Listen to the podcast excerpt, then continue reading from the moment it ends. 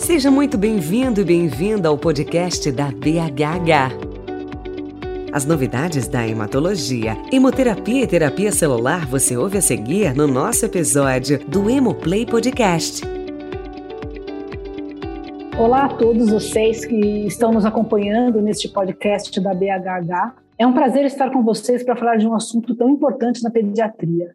É, nós não podemos ter medo de conversar sobre o câncer em pediatria, especialmente porque os seus sinais e sintomas são parecidos com os de doenças comuns na, na infância, e isso muitas vezes dificulta o diagnóstico. Por isso é tão importante difundir o conhecimento desse assunto para pediatras, médicos não oncologistas, pais e até para a população em geral. Quanto mais nós falarmos sobre o câncer e disseminar informações corretas, maior será a chance do diagnóstico precoce, que é o ponto que faz toda a diferença é, na cura do câncer em pediatria. Então, para nos ensinar sobre o assunto, hoje estamos com a doutora Maria Luciali.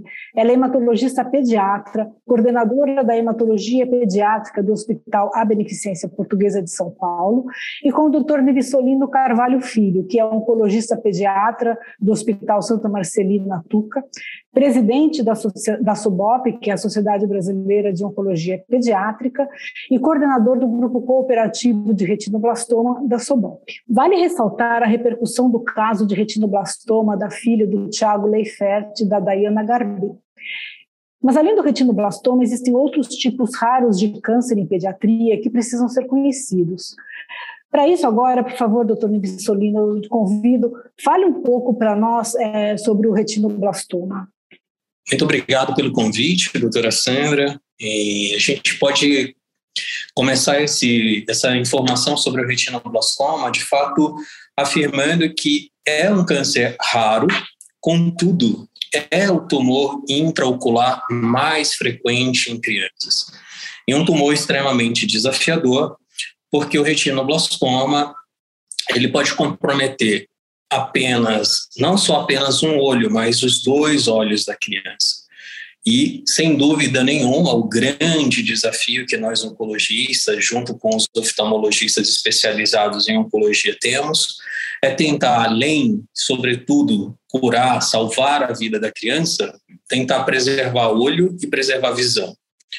E isso, objetivamente, passa pela possibilidade da gente fazer o diagnóstico desses tumores numa fase ainda muito precoce. Porque quanto maior são esses tumores, menor é a chance de, apesar de utilizarmos modalidades de tratamento bastante modernas, como, por exemplo, a quimioterapia intraarterial, a quimioterapia intravítrea, quando esses tumores são muito grandes, a chance de falha de controle dessas lesões com essas modalidades de tratamento é maior. E isso acaba colocando é, a possibilidade de, uma vez que o tumor não é controlado, a gente, infelizmente, ter que enuclear. Que significa dizer isso? Retirar o olho da criança, porque isso também a gente tem que deixar bem claro que são dois marcos nessa doença. Uma forma da doença, que é que a gente tem restrita o olho, que é a forma intraocular, nós temos chances de curas elevadíssimas. Ainda que, infelizmente, devido a diagnósticos tardios, a gente precise da enucleação. A outra forma é a que a gente, infelizmente, não quer receber nos nossos consultórios, nos nossos centros de referência de tratamento, que são as formas extraoculares. Que significa dizer isso? O retinoblastoma é um tumor que tem capacidade de enviar metástases. Então, ele pode, eventualmente, dar metástase para a medula óssea, para os ossos, pode infiltrar o sistema nervoso central, sendo a principal rota de fuga o nervo óptico, e infiltrar também o líquido cefalorraquidiano, o líquor, né? E essas formas de doença metastática, ou seja, quando o tumor alcança outros órgãos, ele foge do globo ocular, são extremamente desafiadoras, porque a despeito de nós podermos tratar com quimioterapia, a sobrevida dessas crianças é bem menor e, em algumas situações, o prognóstico desses pacientes pode ser extremamente sombrio. Então, a mensagem, sem dúvida, é de que a gente tem que fazer o diagnóstico dessa doença na forma ainda intraocular. E o que, que não pode passar despercebido, nem de pais, cuidadores, às vezes a criança fica com, com babá, e que não pode ser deixado de ser desvalorizado pelo pediatra ou até mesmo pelos oftalmologistas quando há a percepção dos principais sinais e sintomas dessa doença. Quais são? O mais frequente é o reflexo do olho do gato, que a gente chama, do ponto de vista da, do vocabulário médico, de leucocoria. Então, é aquele, se a gente observar o gato, a gente vê aquele olho esbranquiçado, amarelado, ou seja, ele não tem aquele reflexo normal que a gente costuma, por exemplo, ver quando a gente tira fotografias com flash, que é o normal a gente ver os dois olhinhos com aquele fundo vermelho. Então, se um dos olhos, por exemplo, é muito comum os pais pegarem as crianças no colo e às vezes levantam as crianças contra a luz e eles acabam percebendo, tem, olha, tem alguma coisa estranha aqui. Tem um, parece que está meio branco aqui ou às vezes numa própria fotografia com flash, isso é uma coisa bastante difundida. Quando a gente olhar uma foto de uma criança pequena, vale ressaltar que o retinoblastoma é o tumor intraocular mais frequente na infância e que 90% desses pacientes são diagnosticados antes dos 5 anos de idade. Então, é uma doença da primeira infância, em algumas vezes até do primeiro ano de vida. Então, se a gente tira foto de criança, se a gente vê que não tem aquele reflexo vermelho normal, essa criança tem que ser referenciada o mais rápido possível para um local onde tenha um oftalmologista capacitado para não negligenciar esse sintoma. O outro sinal mais frequente depois do olho do gato é o estrabismo. Então a criança está lá com o desvio do olhar e e às vezes tanto para pediatras e olha não constantemente a gente não teve casos que passaram crianças com estrabismo para oftalmologistas e isso não foi valorizado como um sinal da possibilidade de ser um tumor o estrabismo ele até pode ser fisiológico nas primeiras semanas de vida mas depois depois de primeiro, segundo, terceiro mês, nós não podemos considerar estrabismo como uma situação fisiológica até prova em contrário. Essa criança deve fazer um exame, que é o exame que é feito por um oftalmologista, de preferência sob anestesia, porque o, o, o oftalmologista precisa avaliar de uma forma adequada o olho dessa criança, que é o exame que nós chamamos de fundo de olho. Então, esse exame é decisivo, porque através do exame de fundo de olho, o oftalmologista é capaz de identificar o tumor e, assim, poder, juntamente com um oncologista pediátrico, definir as próximas etapas do tratamento. Portanto, uma vez que a gente identifique olho de gato, desvio do olhar, que é o estrabismo em crianças, nós não podemos negligenciar.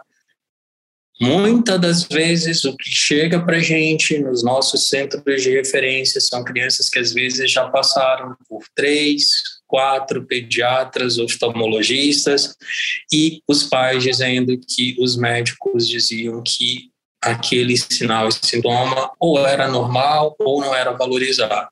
Então, a gente tem que falar sim, não só para a população em geral, mas estar sempre alertando os nossos colegas que são da assistência primária que a possibilidade sim daquele sinal e sintoma ser retinoblastoma.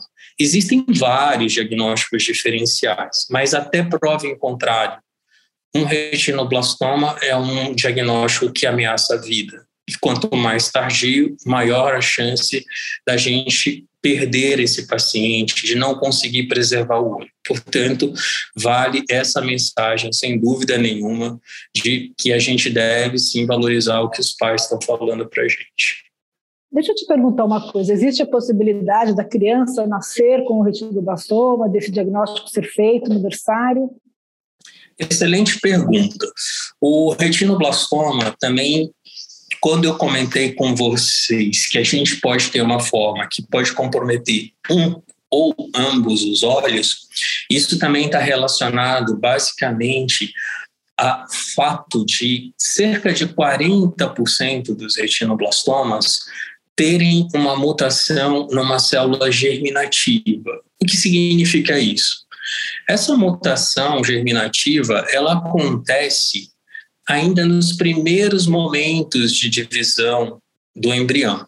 E, portanto, essa mutação, ela está presente em todas as nossas células, né? em todas as células do paciente que adquiriu essa mutação nos primeiros primeiros momentos ali da divisão celular, e a gente também sabe que às vezes essa mutação pode ser herdada de um dos pais. Né? Geralmente são os pacientes que em algum lá atrás foram tratados de retinoblastoma, sobrevivem e quando eles vão casar, ter seus filhos, eles são orientados, mas a chance de um pai ou de uma mãe que tratou retinoblastoma transmitir isso para o seu filho é em torno até de 50%. Então, é uma grande chance. Por isso que as formas geralmente bilaterais, elas são feitas o diagnóstico antes do primeiro ano de vida. E não é realmente comum, mas a gente não pode dizer que não aconteça que às vezes o retinoblastoma ainda possa se desenvolver sem intraútero e ainda nas primeiras semanas de vida a gente poder ter casos da doença e isso sem dúvida nenhuma pode ser feito um rastreio pelo teste, pelo teste do olho vermelho que é feito na maternidade e que é obrigatório. Então, quando a criança nasce, é obrigatório ainda na maternidade que seja feito esse teste do olhinho vermelho. Existe também uma recomendação tanto da Academia Americana de Pediatria como da Sociedade Brasileira de Pediatria que as crianças até pelo menos os três anos ou até os cinco anos de idade, nas suas consultas periódicas com o pediatra, também seja feito esse teste do olhinho vermelho. É lógico que esse teste tem as suas limitações, ele não é uma garantia 100%, mas acho que mais do que a mensagem da recomendação de fazer é que os pediatras entendam que pode haver a possibilidade desse tumor. E havendo dúvida, não hesitem, encaminhem esses pacientes para oftalmologistas e oncologistas em centro de referência do tratamento do retinoblastoma. É, ótimo, Davidson. É exatamente isso. Às vezes eu falo, eu prefiro que encaminhe o paciente não seja, do que ficar segurando e quando chega, chega muito tarde para a nossa avaliação. Mas eu queria continuar ainda com o nibissolino, porque assim, hoje a gente está falando muito do retinoblastoma, mas nós sabemos que na pediatria existem vários outros é, tipos de câncer que são raros. Né? A doença em si já é rara em pediatria, se nós formos comparar com o adulto. Mas dentro dessa raridade, o que mais você destacaria é, que, que, a gente tem que saber de outros tumores raros em pediatria? Excelente pergunta também, Sandra. E de fato você começa com uma frase que é: felizmente nós temos o câncer pediátrico como uma doença rara, mas dentro desse conjunto de raridades, a gente sabe, por exemplo, que leucemias, tumores do sistema nervoso central e linfomas representam aí uma grande totalidade desses casos, quase 60%. Imagina a gente pegar um outro universo de tumores que vão estar distribuídos entre esses outros 40% de crianças. Então, a gente tem uma infinidade de tumores em pediatria que podem ser considerados raros e que podem comprometer os mais diversos órgãos que a gente possa imaginar e partes do, do organismo da criança. Então, a gente tem, por exemplo, os tumores de células germinativas é um tipo de tumor também bastante raro e que pode afetar tanto criança, tanto recém-nascidos, crianças na primeira infância e adolescentes. E esses tumores de células germinativas são tumores que a gente quando pensa em célula germinativa, pensa basicamente em tumores das gônadas, né? testículos, ovários, porque células germinativas nós sabemos que são as células mais primitivas embrionárias que vão migrar para esses órgãos e que vão objetivamente ser eh, as células que vão formar nossos gametas e que estão albergados nas gônadas. Mas é muito curioso que durante o período embrionário essas células elas migram para o embrião e esse processo de migração que acontece do saco vitelino para dentro do embrião acaba fazendo com que alguma dessas células possam ter esse seu percurso interrompido. Então, a gente também pode ter tumor de células germinativas, por exemplo, em situações extragonadais. E aí a gente destaca, por exemplo, principalmente na criança pequena, né, nos lactentes, a possibilidade de um tumor chamado, por exemplo, de teratoma, que é um tumor que, como a maior parte dos tumores raros, eu, a gente tem desafios diagnósticos, porque, vamos supor, geralmente os tumores sólidos, eles se manifestam com é, acúmulo de células que vão formando aquele tumor que nós costumamos chamar de uma massa, né, uma massa tumoral.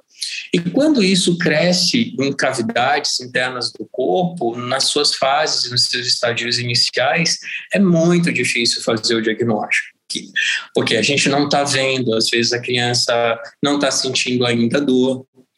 Mas no caso do teratoma, uma das localizações mais frequentes é a região ali do finalzinho da bacia, né? No vocabulário médico a gente chama da região sacral, coxígea. E esses tumores estão ali muito em contato, por exemplo, com o reto da criança. E a mãe começa a perceber, por exemplo, que a criança não está evacuando. É, então, a, a, gente sabe muito que é fisiológico, às vezes, no, no, primeiro mês, nos primeiros meses de vida de aleitamento materno, a criança é, poder não evacuar realmente durante alguns dias. Mas a mãe está incomodada porque, às vezes, isso não é questão de dias, já vem apresentando isso há algumas semanas. Então, é um sintoma que, por exemplo, medindo essa frequência de tempo, o pediatra tem que valorizar, porque às vezes esse tumor está ali, lá na região sacral, escondidinho, mas ele está crescendo aos poucos. E às vezes, quando a gente faz o diagnóstico, esse tumor está muito grande. Então, tem sintomas, por exemplo, que a gente tem que entender que além de nós escutarmos os pais, a gente tem que fazer o um inquérito um pouquinho melhor, entender o tempo de duração daquela queixa, o que está acontecendo. Que às vezes é comum, às vezes, chegar no pronto-socorro ah, não está fazendo, não está evacuando, por que, que trouxe no pronto-socorro? Isso é normal. E às vezes não se atenta a fazer algumas perguntas para a família. Né? Os outros tumores raros também, por exemplo, como os sarcomas, que podem comprometer qualquer parte do corpo, às vezes começam com sintomas que são bastante inespecíficos, né? Porque estão lá dentro das suas cavidades, não estão à mostra. Os próprios tumores ósseos, como por exemplo o osteosarcoma, é um tumor também que começa com dor, geralmente no adolescente, e às vezes vai lá no pronto-socorro. É uma dor que tem que ser melhor investigada, do ponto de vista, tem que perguntar: essa dor acorda a criança? Seu filho está acordando por conta dessa dor. Às vezes a criança já está com uma certa claudicação. Ah, foi porque jogou bola, não sei o quê. Mas o pediatra tem que lembrar que num adolescente com dor óssea, unilateral, ainda que ele não esteja vendo um aumento clássico do membro dessa criança, isso pode eventualmente ter algum problema que a gente precisa investigar. Não dizer, não, não é nada, porque às vezes essa frase para os pais pode ser impactante, porque eles, ah, já levei no médico, disse que não é nada. E aí, às vezes, passam algumas semanas e aí a criança já chega com uma tumoração visível de uma queixa que, às vezes, semanas atrás não foi valorizado. Então, tem sintomas que a gente tem que ficar muito alerta. dor nas costas, por exemplo, isso não é um sintoma que a gente tem que considerar como normal em crianças. Óbvio, existe uma série de diagnósticos diferenciais, mas a gente tem que valorizar, tem que fazer uma avaliação melhor da queixa desse paciente. Pedir retorno. Se a gente acredita no primeiro momento que não seja nada, vamos acompanhar essa criança. Mas, enfim, em relação a outros tumores raros, a gente tem aí, a gente poderia enumerar uma lista desses outros tumores também, mas é, realmente acho que a gente teria que ter um podcast específico de horas para a gente ficar falando sobre, sobre os tumores raros. Mas acho que a grande mensagem é: as mães conhecem os seus filhos, portanto, a gente precisa valorizar a queixa e acompanhar essa criança. Talvez um grande desafio que a gente tem ainda no Brasil hoje é exatamente a dificuldade, principalmente da população que depende mais do Sistema Único de Saúde, de ter um pediatra que seja aquele pediatra que a criança volte a cada consulta, porque isso seria tão interessante, porque às vezes ela volta no pronto-socorro e é um médico diferente ela volta no dia seguinte, é um outro médico. E isso dificulta muito. Eu acho que a gente ainda precisa avançar muito em algumas questões de políticas públicas no Brasil em relação ao atendimento pediátrico, que a gente pudesse dar uma assistência para essas crianças de forma mais adequada porque, sem dúvida nenhuma, quando você tem um pediatra que conhece aquela criança, sem dúvida nenhuma, ele mesmo, como a mãe, quando a gente já está habituado com o paciente, a gente sabe na nossa prática do dia a dia que a gente, olha, não está legal, ele não está normal hoje. Então, é muito interessante quando essa criança, se essas crianças pudessem ter reavaliações por um único médico. É verdade, muito bem dito, Nívio Solino. Mas agora vou dar um descanso para você e vou chamar a Maria Lúcia para nos falar um pouco sobre as neoplasias hematológicas, né, que elas acabam, a, a sinais clínicos, exames laboratoriais acabam é, coincidindo muito com alterações de doenças hematológicas não malignas, mas que também que devem ser, os médicos, a população devem ter uma atenção especial sobre isso. Lúcia, por favor, o que você poderia comentar e nos ensinar sobre esse assunto? Oi, Sandra, oi, Nevistolina, é um prazer estar aqui com vocês, né, sobre falando de um tema que a gente conversa há tantos anos, né, principalmente a Sandra e eu, né, porque já começamos a fazer isso há muitos anos, e eu acho que, eh, pegando o gancho do que o Nevistolino falou, ele falou várias coisas que são muito importantes, né, eh, um paciente com qualquer patologia, eh, oncológica, seria tão importante que ele tivesse um único pediatra, porque isso nos levaria a um número de diagnósticos precoces que favoreceriam demais, né, o segmento desses meninos. Segundo, a primeira coisa antes de falar de patologias hematológicas é que o pediatra não pode ter medo de pensar em câncer. Câncer existe, é uma doença. E se ele parar de ter medo de pensar em câncer, ele vai entrar justamente nisso que a Sandra falou. Uh, doença, neoplasia hematológica, se uma criança tiver que ter a infelicidade de ter um câncer, ela tem 30% de chance de ter uma leucemia. Né? Então, não é uma chance insignificante. Ele tem que entrar no diagnóstico diferencial do escopo do pediatra. E dentro disso, quando a gente fala em leucemias, que é um grupo de doenças muito heterogêneas entre si, onde os sinais e sintomas, que a gente vai falar um pouquinho, são muito confundíveis, como a Sandra falou, com as doenças comuns da infância, é importante que a gente tenha primeiro o um entendimento, como pediatra, de que as formas usuais de apresentação de doenças uh, malignas hematológicas, de leucemias, que são empalidecimento, aparecimento de manchas roxas, adenomegalias, volumosas, é um espectro da doença em geral, um espectro ou relacionado ao subtipo de leucemia, né? Algumas leucemias são mais exuberantes na apresentação clínica, ou às vezes até decorrentes de um atraso diagnóstico.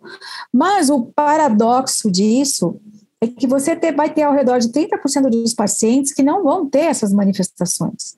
Eles podem chegar num pronto-socorro com a mãe dizendo que a criança começou a mancar. E ela começou a mancar uh, sem ter tido nenhum trauma. E quando ela é examinada, você não nota nada de diferente no exame físico dela. Ela não vai ter apatite plena, ela não vai ter gânglios, ela não vai nem estar sequer pálida. E você pode se deparar até com um hemograma normal. E o pediatra pode dispensar essa criança, porque como o Nevi Solino falou também, quem mais sabe do seu filho é a mãe. Mas a gente, como médico, tem sempre a pretensão de achar que nós sabemos mais do que a mãe. Né? Então ela vai embora, daí ela volta no outro dia e fala: doutor, começou a mancar aqui do outro lado, da outra perninha, eu já vim aqui. E isso por quê? Porque ela começa a levar essa criança que começa a ter uma dor articular, que a gente pode falar que pode ser migratória, que pode começar em tornozelo, depois vai para o joelho, depois ela pode mancar aqui no quadril sem isso ser extremamente debilitante para aquele paciente no começo, sem ter necessariamente sinais de artrite associados, mas é uma coisa que a mãe nota que a criança não tinha. E porque ela não tem esses comemorativos clássicos que a gente tem na nossa memória afetiva de leucemias, que é hepatoespleno, gânglios, palidez e equimoses, ela pode ter o seu diagnóstico atrasado, protelado de até meses. E isso é um grande eh, sinal de alerta, eu acho, para nós, não só como oncohematologistas, porque nós somos o final da linha. Nós vamos receber esse paciente depois de um determinado tempo.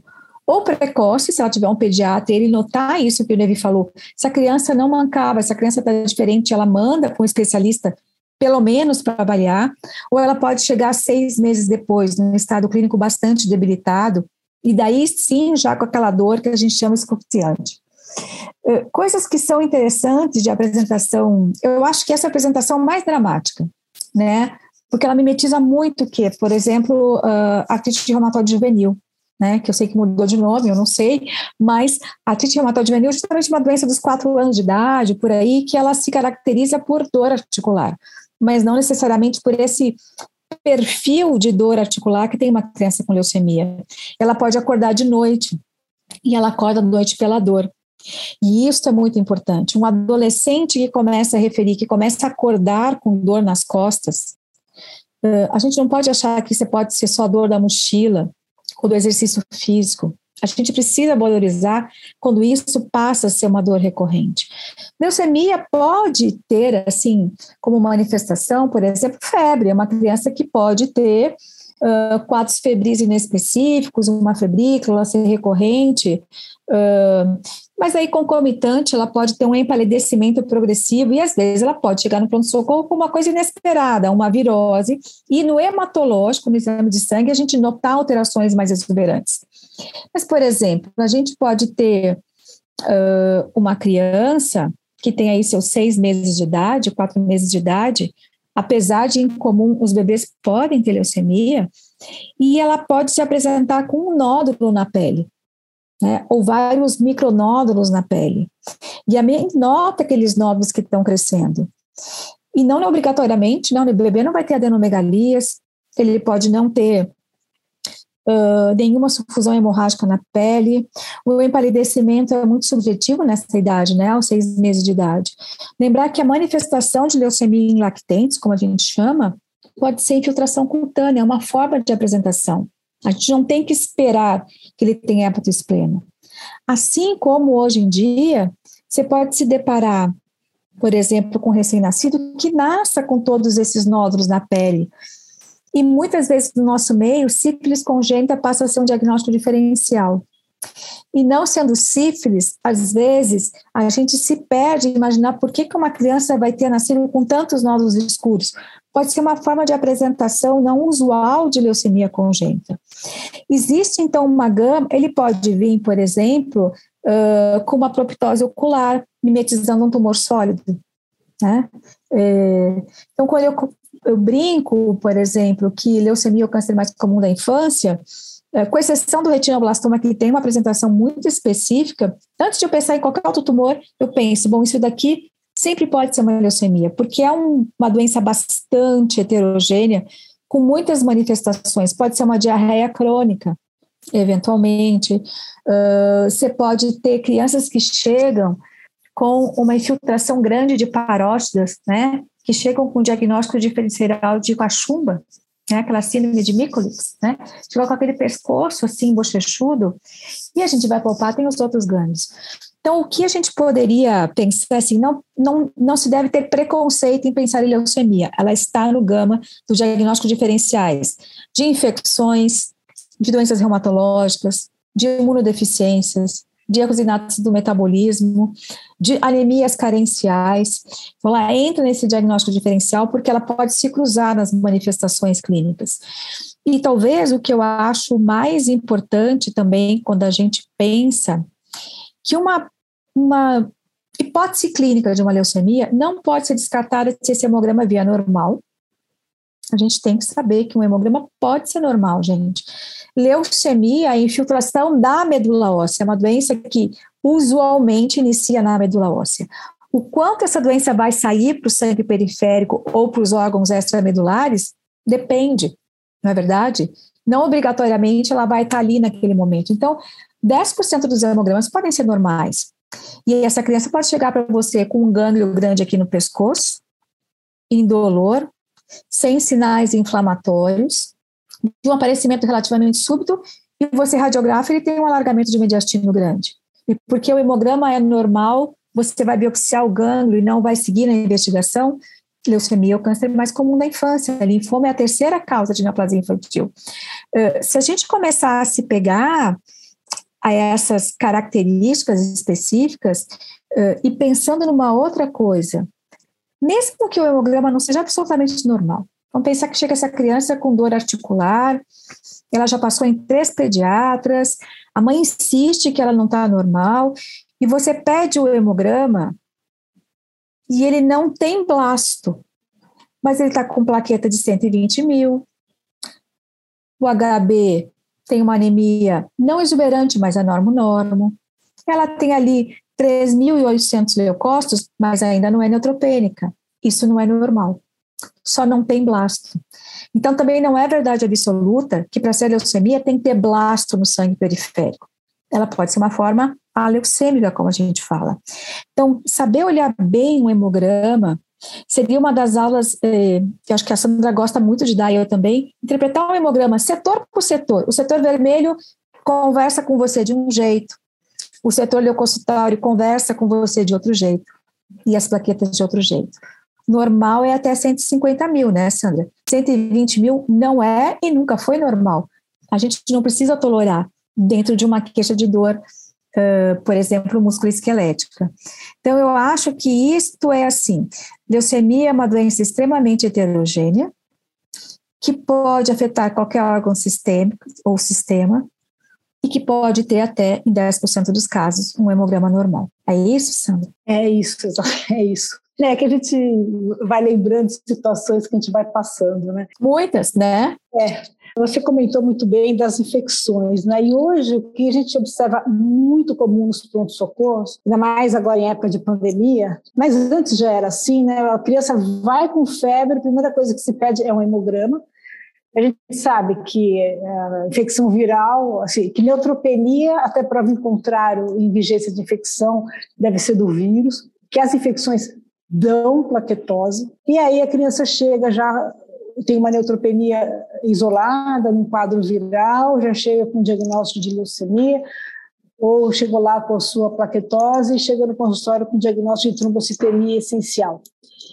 O, o, assim, o que você sugere né, nesses casos para como fazer o acompanhamento, o que falar para a família? Porque às vezes eu falo, é muito mais difícil você convencer que não tem leucemia do que de dar o diagnóstico certo da criança, porque a, a família já chega com, com, aquela ideia e você não consegue parar e falar, não, não é isso que ela tem. O que, o que você sugere nessa situação? Eu, eu acho que isso é uma das piores. A gente sempre fala o seguinte: não mandem para um especialista de câncer uma criança que tem um hemograma que pode ser racional. Isto vai acompanhar essa família para sempre, porque ela só sempre faz, ela quase teve uma leucemia. Então, a primeira, não é verdade? Ela quase teve uma leucemia. Então, a primeira coisa uh, dessas crianças que chegam com quadros virais, como a Sandra falou, existe uma gama enorme de viroses, né? Que vão da alteração hematológica. Em pediatria, a gente espera que tenha, assim, desde o, desde o famoso mononucleose até o citomegalovírus, né? A pertussis, coqueluche, na época que ela ainda ela dava 70 mil leucócitos. 100 mil leucócitos. Mas, como a Sandra falou, com linfocitose atípica. Então, eu acho que a primeira coisa, Sandra, que eu penso assim, é inter, uh, conversar com esse pai do ponto de vista ou do pediatra de hemograma, uh, pensando na medula óssea, o que, que aquilo representa. Então, se a medula óssea está produzindo essas células, é, e, essa, e essa medula vai ser substituída por células doentes, é um paradoxo ela ter uh, alterações leucocitárias sugerindo leucose aguda, porque o que criança tem é leucemia aguda. O que, que leucemia dá? Blasto, que é uma célula indiferenciada. Blasto não é parente do linfócito atípico. São células diferentes. Uh, digamos que isso não foi possível na avaliação laboratorial por quem viu, mas por que uma criança teria 100 mil leucócitos, ou seja, foi altamente infiltrada essa medula, às custas só de linfócito, sugerindo então que essa medula foi infiltrada e com plaquetose, que sugere uma, uma produção normal de plaquetas. Isso matematicamente não combina, né? É, a gente poderia pensar, e o que eu penso é quase uma equação matemática. Então, se eu tenho uma célula imatura, que é o blasto, infiltrando a minha medula, que é o que costuma ter em criança. A criança não tem leucemia linfocítica crônica. A gente pode até falar um pouquinho depois também da leucemia mieloide crônica, a gente vai ter que falar de leucemia mielomonocítica juvenil, né? Mas digamos que ela infiltrou a medula. Né? Se ela infiltrou a medula, ela inibiu a produção de todas as células normais. Então, o que vai sair para o sangue periférico, causando a leucocitose, são células anormais. Então, você vai ter uma leucocitose às custas de blastos. Consequentemente, o setor que produz as plaquetas, o megacariócito, ele vai estar tá reprimido, porque ele está substituído por blastos. O que você vai ter no sangue periférico, no mínimo, né? Ou no máximo uma plaqueta normal, porque elas ainda não morreram, mas elas vão cair. A plaquetose é o oposto disso, né? Então, o que, que é comum a gente receber? Uma criança que vem com uma anemia super severa, 3 de hemoglobina, tá certo? ela está lá com seu quadro viral, chega para nós com 3 de hemoglobina, isso é tão comum, né? 3 de hemoglobina, 600 mil plaquetas e 20 mil leucócitos às custas de neutrófilo. Olha que combinação esquisita. Bom, se ela tem 3 de hemoglobina porque ela está com leucemia e ela já está com 3 de hemoglobina, ou seja, ela está doente há um tempão, né? Porque a hemácia dura no máximo 120 dias de vida, então está com 3 de hemoglobina, ela está doente há um tempão. Por que razão ela vai estar com 650 mil plaquetas? Não tem como, porque se ela está substituída por blasto, setor megacariocítico, que já está lá, né, sai antes, né, a, a vida média da plaqueta é muito inferior do que as hemácias, ela tem que estar tá diminuindo. E por que razão, se ela está doente há muito tempo, os leucócitos, que estão 17 mil, ainda estão nos neutrófilos, dizendo que tem uma produção neutrofílica. Então, o que, que em geral essa criança tem não é incomum que seja uma anemia ferropriva. Porque a anemia ferropriva, na verdade, na a anemia ferropriva é uma doença, né, Sandra? Ninguém disse que ser ferropênico é saudável. Não, ele debilita pra caramba a criança. A criança pode ficar com infecções graves, né? Eh, a gente já viu uh, percursos dramáticos com crianças com anemia ferropriva. Mas qual é o estímulo para a medula? Né? Eu preciso produzir hemácia, porque eu estou com baixa oxigenação, eu não tenho o meu substrato. Então, o estímulo para a medula é produza, produza, produza. Quando, o que, que você faz? A sua medula, ela não é pobre. Ela tem o quê? Até um aumento do setor vermelho, que não consegue ser produzido direito porque falta o ferro, para ele seguir a sua via normal. Então, a criança fica anêmica, mas os outros setores são estimulados a se produzirem. Então, você estimula o megacariócito e dá o quê? Plaquetose. Você estimula o neutrófilo, você tem leucocitose com neutrofilia. E quando você vai daí olhar o que o setor vermelho está contando para você, o que, que você vê nos índices? A gente tem que aprender a ler índices hematimétricos. Aquilo existe por uma razão né? E as pessoas só leem HBHT e o resto, ó. HBHT é Maria pra gente, né? HBHT, HBHT é Maria. A gente precisa saber, no mínimo, o sobrenome do fulano. Então, você vê lá claramente a grande hipocromia e microcitose, e daí você entende toda a dinâmica. Anemias ferroprivas, em quadros infecciosos, você pode até ter um pouco de linfocitose atípica, dependendo do que causou, mas você vai ter plaquetose, com neutrofilia, às vezes até osnofilia. Você pode ter, por exemplo, em casos, às vezes, o que, que me preocupa? Por exemplo, na época que a gente tem dengue, zika e chikungunya, que é o oposto. Uma criança que chegue, que é o oposto disso. Uma criança que chega no pronto-socorro que teve uma epistaxe importante, né? A mãe já disse aí que ela teve uma dor de garganta algum tempo alguns dias atrás, mas tomou um amoxil, uh, mas não tinha nitidamente um pus, a, a pediatra disse que estava inflamada, e ela chega com esse quadro de epistaxe. Você faz um hemograma e ela tem plaquetopenia, leucopenia e anemia. E não foi usual, em muitas épocas, até esse evento da pandemia, que essas crianças fossem dispensadas como ou zika, ou dengue, ou chikungunya, e voltassem um dia depois em franco sangramento ou em trombose por serem uma leucemia pró-mielocítica aguda. É o paradoxo. Né? Então, leucemia pró-mielocítica aguda é uma doença que pode ser confundida com uma púrpura trombocitopênica imunológica. Por quê? Porque a criança tem manifestação hemorrágica. Uh, pode ser, pode ser confundida com esses quadros virais. Só que qual é a grande diferença? Uma púrpura trombocitopênica imunológica, a criança não é anêmica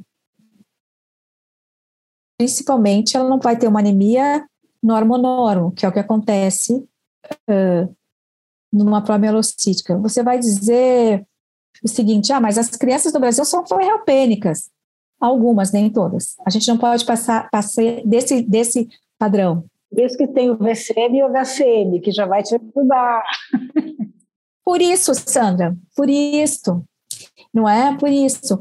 Então, eu acredito que muitos desses equívocos de encaminhamento para a gente comer mato é, na verdade, uma falta de compreensão na interpretação do hemograma. Eu diria que se a gente tivesse que investir em alguma coisa para melhorar não só o encaminhamento precoce, mas o, o não encaminhamento do que não é necessário, a gente precisaria realmente investir na parte educacional dos hemogramas, porque ajudaria muito. Tem uma grande, é, é o que eu acredito, na verdade. Não, é, é exatamente isso, Lúcia.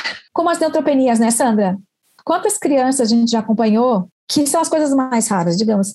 Tudo bem, a gente pensa sempre em leucemia linfóide aguda, sempre pensa em leucemia sempre LLA, LMA. Mas tem a tal daquelas doenças mais raras, que é o que a Sandra fala, as mais raras.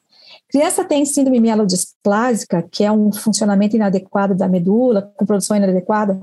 Tem. É raro, mas tem. O raro não quer dizer que tem. Tem qual é a manifestação da criança? E daí que às vezes a gente se perde como pediatra. Não é anemia. A anemia é a manifestação do idoso com SMD. Em pediatria, a apresentação é neutropenia mantida ou plaquetopenia mantida, né?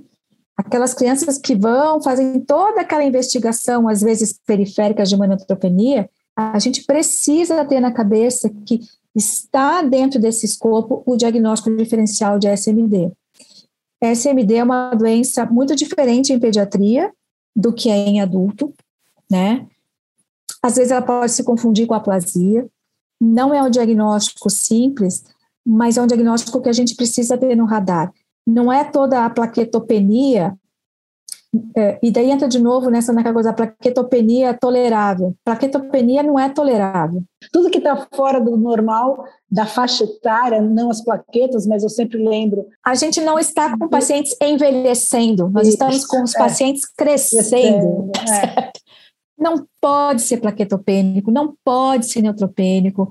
A gente precisa pensar, não precisa resolver o pediatra, mas manda para um hematologista. Precisa. Né? A trombastenia, como a Sandra falou, é tão raro a gente ter trombastenia essencial, né? Que são essas plaquetoses significativas, que quando passa de um milhão tem risco de trombose. Então, para a gente chegar a esse diagnóstico, recentemente a gente teve uma discussão, porque tem o Grupo Brasileiro de Mielodisplasia, onde a gente faz essas discussões. Você tem que descartar tudo isso, descartar a anemia ferropriva, os quadros inflamatórios, os quadros infecciosos, para no fim, um diagnóstico de exclusão global, você chegar a um diagnóstico de uma doença que é extremamente rara em pediatria, né? E ainda assim, se ela não tiver características muito, uma, por exemplo, mutações muito específicas relacionadas com aquela doença, ainda em pediatria você vai ter que observar, porque é, são cenários diferentes de patologia. É, eu só comentando, eu já tive criança que demorou oito anos do diagnóstico da aplasia para fechar com uma subnerodesplásica hipoplásica. Com certeza. Então, assim, a gente tem, tem que ter a paciência. Mas a, a, o papo está muito bom, a vontade é ficar até amanhã. Mas, é, infelizmente, a gente vai ter que encerrar, mas a gente pode programar novos bate-papos, outros podcasts aqui. É, eu quero agradecer muito os dois pela presença, acho que vocês conseguiram condensar informações extremamente importantes. E eu gostaria que vocês, por favor, deixassem uma mensagem no Vissolino, depois a Lúcia, para quem está nos ouvindo, alguma coisa que vocês achem importante, interessante, antes do, do nosso encerramento aqui. Eu acho que, sem dúvida nenhuma, o podcast foi sensacional, informações realmente é, que são válidas para que a gente. Primeiro, eu acho a, a mensagem que eu quero deixar primeiro para o profissional médico que está assistindo esse podcast. E vou, re, vou, re, vou dizer novamente uma frase que a doutora Lúcia falou aqui. Não é errado pensar que criança tem câncer. Lembrem que criança pode ter câncer, porque isso é importantíssimo. Eu acho que em medicina a gente pensar em fazer diagnóstico diferencial é uma questão de absoluta necessidade. Então a gente sabe que as doenças oncológicas, elas têm sinais e sintomas inespecíficos, como a gente falou no início lá do podcast, nas palavras da doutora Sandra, mas a gente tem que lembrar que toda vez que existe a possibilidade de um diagnóstico diferencial, ele tem que ser valorizado. Eu acho que eu sempre falo isso, a gente trabalha com residentes, alunos de medicina, e eu sempre gosto muito de ponderar isso. Na possibilidade de você pensar que pode ser uma outra doença, ainda que rara, a gente tem a obrigação de investigar, de excluir aquela doença. É isso que vai fazer com que a gente consiga fazer diagnósticos mais precoces, sem dúvida nenhuma é lembrar, lembrar que pode e o que, que eu devo fazer para isso. Estou capacitado? Não. Então, vou encaminhar esse paciente para uma pessoa que seja um especialista, ainda que seja para excluir essa doença. E a outra mensagem que eu quero deixar é para os pais. Os pais realmente, sem dúvida nenhuma, eles conhecem seus filhos. Então, não se acomodem, não fiquem quietos, quando vocês percebem que seus filhos não estão bem de fato e que vocês foram a um serviço de saúde e vocês receberam simplesmente tá tudo bem, volta para casa. Se aquilo é persistente, um quadro viral, uma doença passageira, em quatro, cinco, sete dias, a criança vai voltar ao seu normal. A criança continua doente. Aquele sintoma que você vê que apareceu não desapareceu, não considere isso normal procure um outro serviço de saúde e insistam, porque é importante a insistência dos pais quando a gente também tem algumas falhas ainda, infelizmente, no sistema básico de saúde. Eu acho que era isso. Acho que a minha mensagem final é essa. Obrigado, doutora Sandra, doutora Lúcia. Sempre maravilhoso poder participar de atividades com vocês. O que eu queria dizer é o seguinte: leucemias são doenças potencialmente curáveis. E para que isso aconteça, o diagnóstico precoce ou a suspeita diagnóstica por parte do pediatra é fundamental para que essas crianças possam ser encaminhadas rapidamente para os centros especializados. E por conta disso, nunca, nunca usem corticoide nos seus pacientes quando vocês não tiverem certeza do que ele tem. Isto pode não só causar um enorme atraso diagnóstico, vai ter um impacto decisivo no prognóstico da doença dessa criança. Não use. Leucemia é uma doença curável, desde que a gente não atrapalhe o seu percurso. É isso que eu queria dizer, Sandra. Agradeço de novo os dois, Nicolini e Lúcia. Agradeço vocês também que estão nos ouvindo aqui. Tenho certeza que esse podcast uh, ajudou, está nos ajudando muito a entender melhor a situação dos tumores raros em pediatria e o nosso objetivo no final é que as crianças sejam beneficiadas com essa divulgação dessas informações. Muito obrigada a todos e até a próxima. Tchau. Obrigada, Sandra. Obrigada, obrigada. Obrigado. É um prazer ter você ainda mais perto da BHH com acesso a muita informação sobre as especialidades e diversos temas pertinentes na voz de quem entende.